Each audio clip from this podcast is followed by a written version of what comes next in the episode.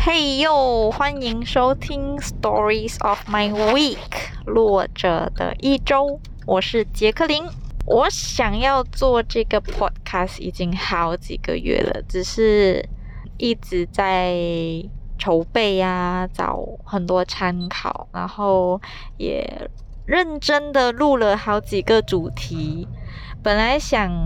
聊一些心灵鸡汤的话题，已经准备剪辑后上传了的，却就在这个礼拜，或者是说最近发生的事，嗯，然后在跟我就是大我四岁的另一半探讨的时候。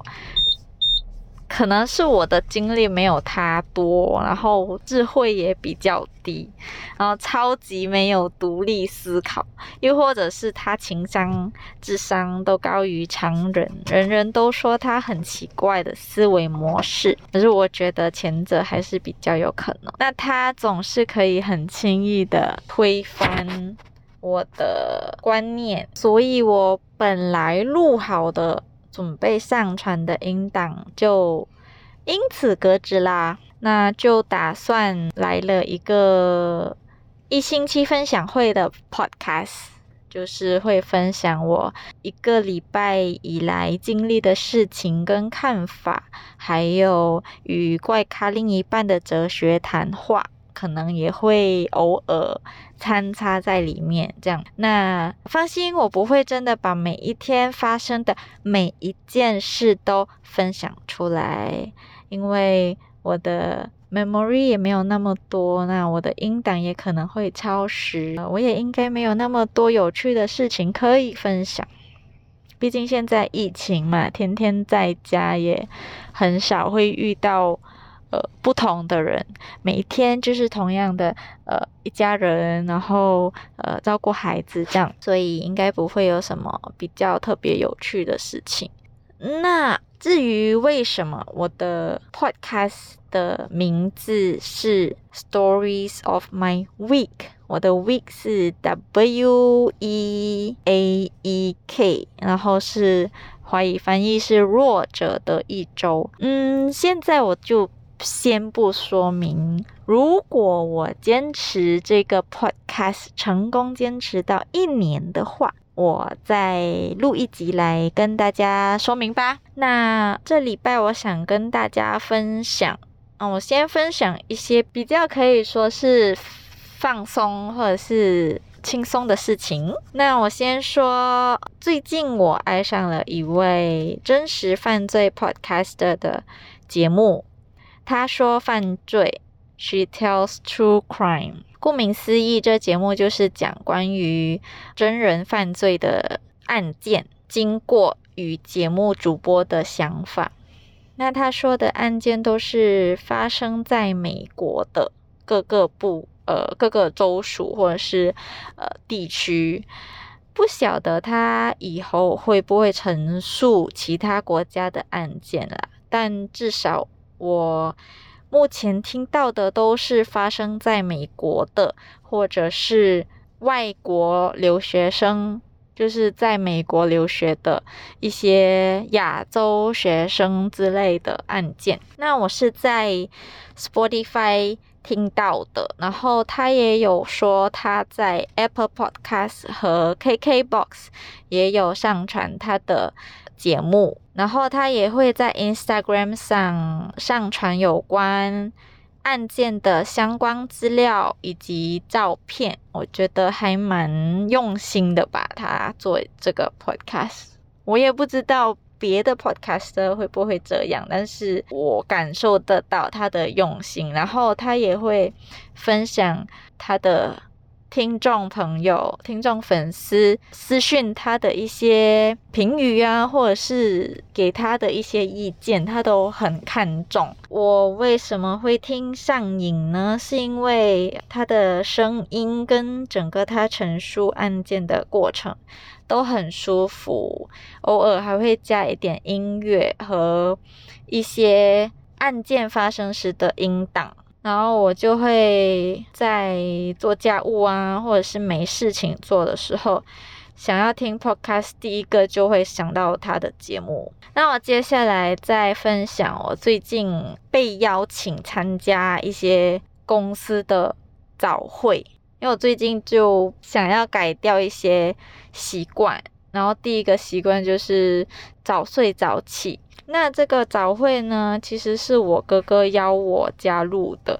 至于为什么那么就是可以呃随便邀别人加入一个公司的会议呢，我就先不在这里说明了。那有兴趣的可以私讯我。主要呢，这个早会是分享会议里面的有参与的人的个人经历，还有类似心灵鸡汤啊，然后互相激励的一个聚会。那在这个礼拜的某一天，是我哥哥的分享。那他分享的主题是。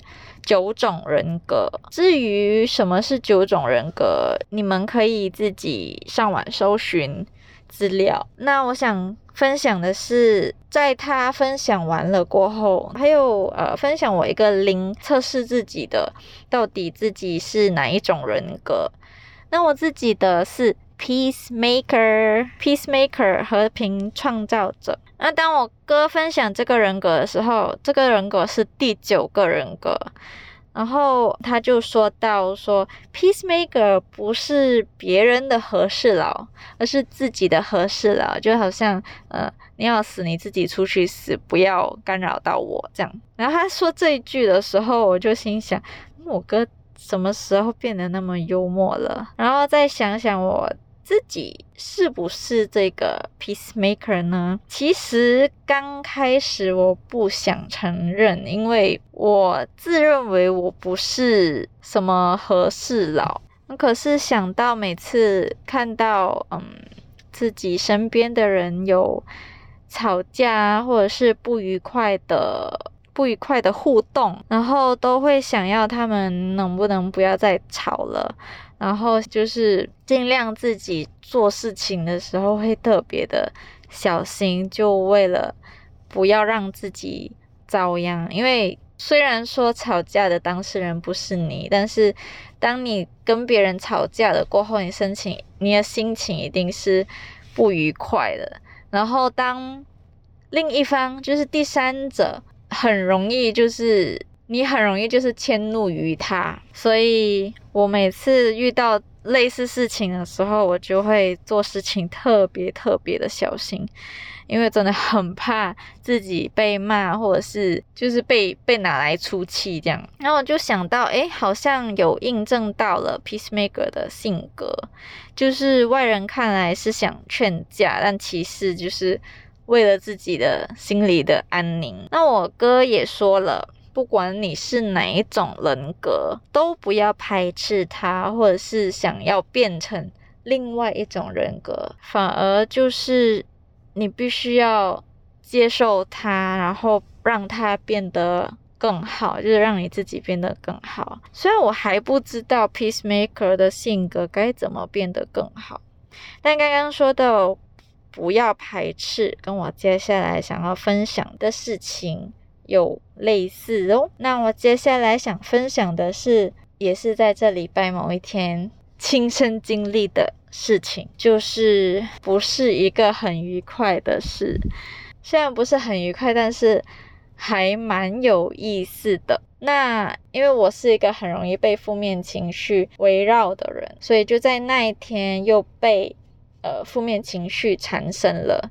也因此对我的那个怪咖另一半问了一些我们之间感情上的问题，当中我还就是自暴自弃的说，我根本不值得被爱。就问他说：“你确定我们不是因为根本没办法融合，所以才一直有冲突吗？”然后他也很淡定的说：“不是，融合融洽都是爱情故事里的。”剧情现实是学会互相包容，不是每个人天生都有那个度量包容别人。然后他也说：“我知道你比较小气和容易动怒，所以会需要很多的时间学习。”嗯，Excuse me, did he just say 我小气 OK，然后我又继续问了，我问，不是有爱就有包容吗？他说不是，这些都是爱情小说和电视剧演的。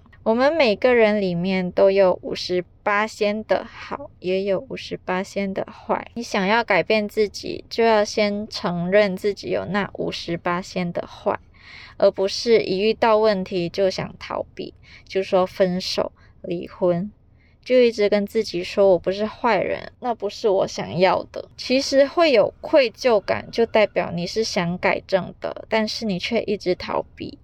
这样，就算你离婚后，对待别人也会有同样的事情发生。我们的愧疚感是让我们察觉到自己的错，然后去提醒自己和修正，而不是有愧疚感就说很累，不想继续下去了，事情根本解决不了。然后他还很可爱的用了一个狮子为了不抓伤人类产生愧疚感，因此不断练习抓东西的力度。